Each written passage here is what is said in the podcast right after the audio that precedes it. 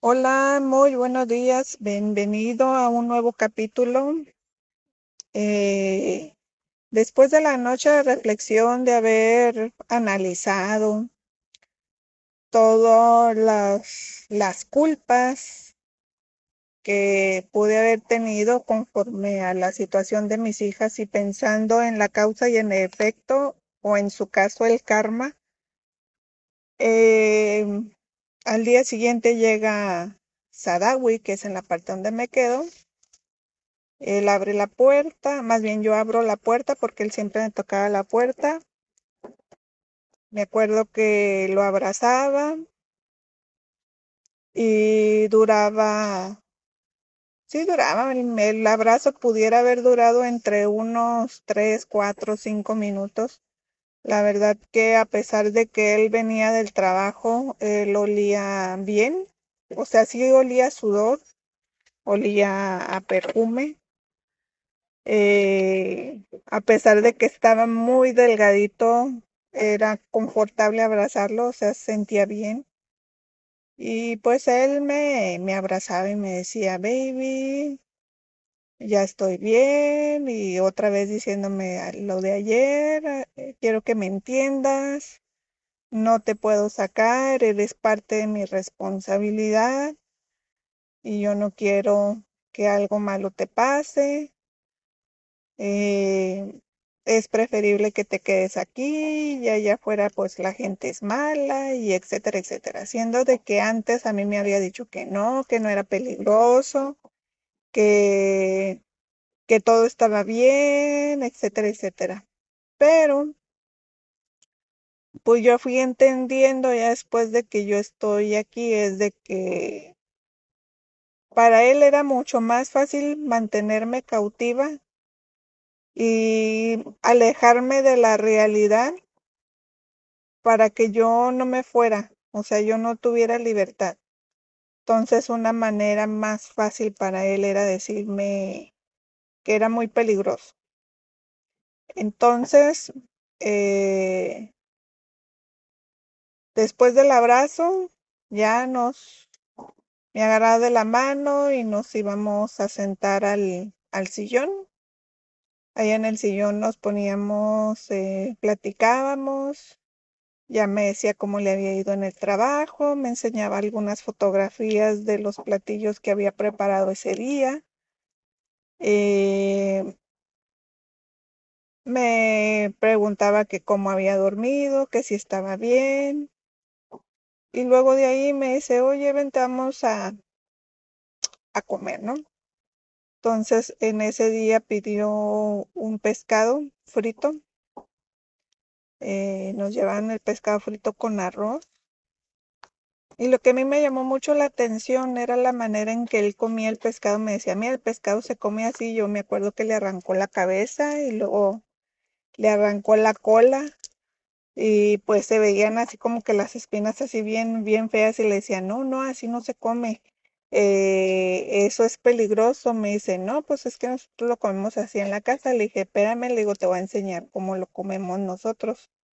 Entonces le dije, no, no le cortes la cabeza, le acomode la cabeza, la, la cola no, porque se está arrancada. Entonces le dije, mira, vamos a comerle de este lado y empezamos a, a hacer, bueno, a mí me daba risa porque él me decía, ay, no, es que tú todo lo haces como taco. Eh, y le digo, pues sí, o sea, con el pan árabe yo agarraba todo y lo metía y me decía, ay, una bocota. Y él agarraba un pedazo de pan árabe y, y agarraba la, eh, ¿cómo se llama? El pescado, ¿no? Entonces me dijo, oh, mis, es muy sencillo y es muy limpio porque pues terminando de un lado queda el esqueleto completo del pescado y del otro lado pues bien y pues es, es menos peligroso o peligro, ¿cómo se dice? Peli, eh, pegriloso. este, sí, entonces eh, me dijo, ay, me, me siento muy contento, he aprendido algo nuevo de ti. Y entonces, este, empezamos a, empezamos él a platicar y él me dice, me acuerdo que nos poníamos a fantasear o más bien a decir cuáles son las metas que tenía cada uno. Y él me decía, ¿sabes qué? Yo tengo un sueño, mi sueño es eh, estar contigo, irme a vivir contigo a tu país, eh, yo quiero conocer el mundo, me gustaría mm, tener un, un buen trabajo, poder ayudarte a comprar una casa grande para ti y para mis hijas, porque a mis hijas les decía que eran sus hijas. Y entonces yo también, yo le decía que, pues que yo también lo que, o sea que le digo, yo te voy a ayudar, yo sé que él es muy inteligente. Entonces le dije, ¿sabes qué? Puedes, te puedo ayudar a, podemos poner un, un restaurante chiquito donde vendemos comida típica de aquí y le digo, yo sé que va, que va a funcionar, porque la comida es muy noble. Y, y más si es algo novedoso, pues aquí, perdón, aquí la gente sí le gusta, le gusta probar algo diferente. Entonces, le dije, mira, con eso podemos ayudar a tu familia. Le platiqué después de su sobrino. Le dije, mira, tú también para tu sobrino puedes, podemos tener, ayudar para tu hermanita porque es su hermanita. Eh, en ese entonces creo que la hermanita tenía como unos, como unos ocho años más o menos. Estaba chiquita, casi era de la edad de mi hija la menor. Entonces, pues él me decía, ay, pues por eso te amo. Y otra vez me volví a recalcar lo mismo. Ya ves, es que para mí eres una joya preciosa y yo no quiero que alguien te haga daño o nos haga daño. Eres diferente, te, te vistes diferente, te peinas diferente. La gente sabe que eres extranjera, entonces eh, la gente no sabe si traes o no traes dinero. La gente piensa que tienes dinero, entonces yo no quiero que no te vayan a hacer un asalto o algo. Entonces yo le decía que estaba bien. Posteriormente nos poníamos ahí en el asiento, ahí en el sofá. Me acuerdo que él se recostaba sobre todo el sofá. Y él, este, yo me sentaba junto con él. O sea, mi espalda estaba, mi espalda le daba la espalda y los dos estamos hacia enfrente viendo la televisión. A él le gustaba mucho eh, abrazarme, tocar mi cabello, me decía que tenía un cabello muy hermoso. Le gustaba mucho olerme, me decía que qué rico olía. Y nos poníamos a ver partidos de, de fútbol. Eh, a mí me encantaba mucho este, porque me decía, ¿qué equipo le vas? Yo siempre le iba al contrario y, y me acuerdo que cuando pasaba la pelota, o sea, yo me acuerdo que cuando iba la pelota a la cancha ah, para que me metieran gol, yo me acuerdo que lo que hacía era que soplaba así, así como que haciendo que la pelota se fuera para otro lado. Me decía, no, no hagas trampa. y sí, la pelota se iba para otro lado y yo dije, ándale, ya te estoy ganando. Entonces, hacíamos a un lado un poquito las pues la parte esa complicada y difícil porque pues sí, sí era, sí era divertido. Y los demás días me acuerdo que en una ocasión llega él a la, a la casa, igual se quita los zapatos y se quita la camisa que traía, nomás se quedó con una, una playera blanca. Ustedes saben, es muy común que usen así la gente playera blanca. Entonces, los calcetines estaban rotos, literalmente rotos, de los dos lados se le salían los dedos, la camisa estaba muy desgastada, rota, y me dio mucho sentimiento verlo vestido de esa manera y, le dije, me, le digo, oye, le digo, ¿por qué tienes la ropa así? Le digo, ¿por qué no la tiras? Y me dice, es que ya no tengo ropa. Me dice, y yo tengo que poner lo que tengo. Entonces, pues yo le quise explicar y decirles, decirle que, que, o sea, yo le llevaba ropa, que yo estaba preocupada por él, o sea, cosas. Entonces él me decía, no, es que yo no puedo. O sea, me dice, mi ropa en algún momento fue nueva, nunca fue de nadie más. Y a pesar de que mi ropa está desgastada, a mí no me importa. Me dice, pero, o sea, como que él tiene en su creencia o es la creencia que le han hecho, es de que si él llega a usar ropa de alguien más es símbolo de pobreza, aunque él esté pobre, aunque vista ropa muy desgastada. Entonces, yo sí le, le comenté y le dije, mira, mis eso de que tú uses ropa de otra persona que ya nunca la usó, que ya no le queda o X. Le digo, eso no tiene nada que ver. Le digo, la mayoría de la ropa que yo traigo a mí me la regalaron. Le digo, se ve desgastada, se ve fea. Le digo, no, le digo, se ve bien. Y, y cuando a mí ya esta ropa ya no me quede o si está desgastada, yo la voy a tirar y yo le la voy a seguir pasando a otra persona que la pueda utilizar. Digo, y eso está bien, o sea, no, no tiene nada de malo. Entonces él me dice, no, no, es que yo, yo no puedo, todo tiene que ser nuevo. Entonces, en cierto momento a mí me daba como una impotencia de verlo tan pobre, con sus zapatos todos sucios, desgastados, feos. Ver, incluso creo que también traía unos calzones todos rotos. Del poto, dice mi hija. Entonces, eh, yo me, a mí me dio mucha tristeza y me acuerdo que yo me puse a llorar en ese momento porque eh, se me hacía que tenía una vida muy difícil, muy complicada. Que por cierto, ya después voy a hacer un paréntesis aquí. Ven que me encanta hacer paréntesis. Eh, platicando con, con la señora que también viajó después, ella fue, ella conoce a Sadawi, yo fui en el mes de febrero, ella conoce a Sadawi en el mes de mayo. Sí, a los dos meses lo conoce. Y ella eh, estuvo con él en el, la misma casa, el mismo departamento en el mes de junio. Y en esas fechas fue el Ramadán, ella estuvo ahí en el Ramadán con él.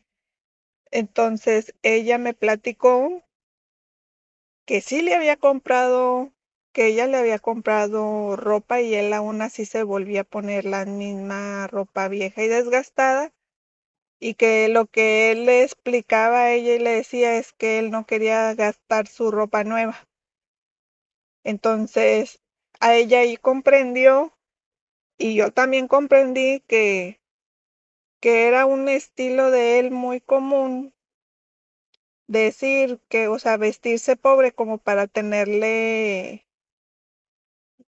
pues sí, o sea, tenerle lástima y darle más dinero y lo logra, o sea, logra, logra esa, esa parte, nomás que ella sí lo, lo regañó y dice que ella sí le quitó la, le quitó la ropa y le dijo, y se la rompió y él le viene enojado, no, no me rompas mi ropa, pues yo te compré ropa nueva. Y, y sí, ella le dijo, cada vez que tú vengas, vas a venir con ropa nueva a la casa porque yo te la compré para que la uses. No te quiero ver con ropa vieja, desgastada, si yo te compré ropa nueva. Entonces, pues en mi caso, pues era completamente diferente porque, pues siendo sinceros, o sea, la verdad, yo fui a gastar algo que yo no tenía. Yo lo hice por, por amor, aunque mucha gente no lo entiende, o sea, y no es que simplemente, eh, desgraciadamente hay gente que se siente, que es muy buena para juzgar, pero no, no entienden esa parte de, de estar enamorado, estar ilusionado, estar, eh, pues sí, el amor mueve fronteras, montañas y lo que sea. Y, y en su caso, eh, así lo hice, o sea, yo gasté algo que yo no tenía y iba muy limitada. Pero también a mí eso me sirvió porque pude, o sea, es bien, bien, bien importante valorar lo que uno tiene en su vida día a día porque uno no se imagina, para nada te imaginas de que uno vive en abundancia, vive uno en riqueza, vive uno en comodidad, etcétera, etcétera. Bueno, regresando otra vez con la historia, eh, él se estaba ahí conmigo un par de horas y me decía que él se tenía que regresar temprano a su casa porque, eh, y luego todavía después de mí, él tenía que ir con los amigos al café. Y eso, esa parte yo no la entendía hasta que después me dijo, es que yo tengo que ir al café con mis amigos porque si mi familia se entera que yo le digo que estoy con los amigos y no veo a mis amigos, eh, puedo tener problemas, entonces tengo que irlos a ver un rato y luego de ahí ya me tengo que ir a la casa. Entonces yo le dije, no, pues está bien. La verdad es que cuando él se iba, pues otra vez me sentía sola, sentía la casa oscura, mm, me daba miedo. Me acuerdo que habían cucarachas y en el baño habían este, muchas telarañas, habían arañitas, muchas arañas. Yo la verdad le tengo pánico a las arañas. Bueno, no tanto, o sea, sí, yo sé que si armándome de valor puedo quitar las telarañas y matar las arañas, pero pues no sé, no. Eh, entonces yo le dije, ¿sabes qué? Necesito que me traigas algo para matar las arañas y me trajo un insecticida día siguiente. Entonces él le daba risa, me decía, pues qué, me dices unos simples animalitos y luego, pues sí, pero pues era bien incómodo porque pues yo en, en esa casa no habían, eh, no había trapeador, no había, sí había una escoba, pero trapeador no, no sé, había un trapo ahí todo duro, todo viejo, que es con el que medio, medio pude ir limpiar, pero es lógico que con ese, o sea, utilicé un, un trapo para la cocina y otro trapo lo utilicé para el piso. Eh, y sí, era bastante incómodo porque no había jabón, no habían, pues muchas cosas, ¿no? Entonces, este, pues no tenía, a mí me daba cosas así como que agarrar ese trapo para lavar la taza y ahí, no, bueno, no sé.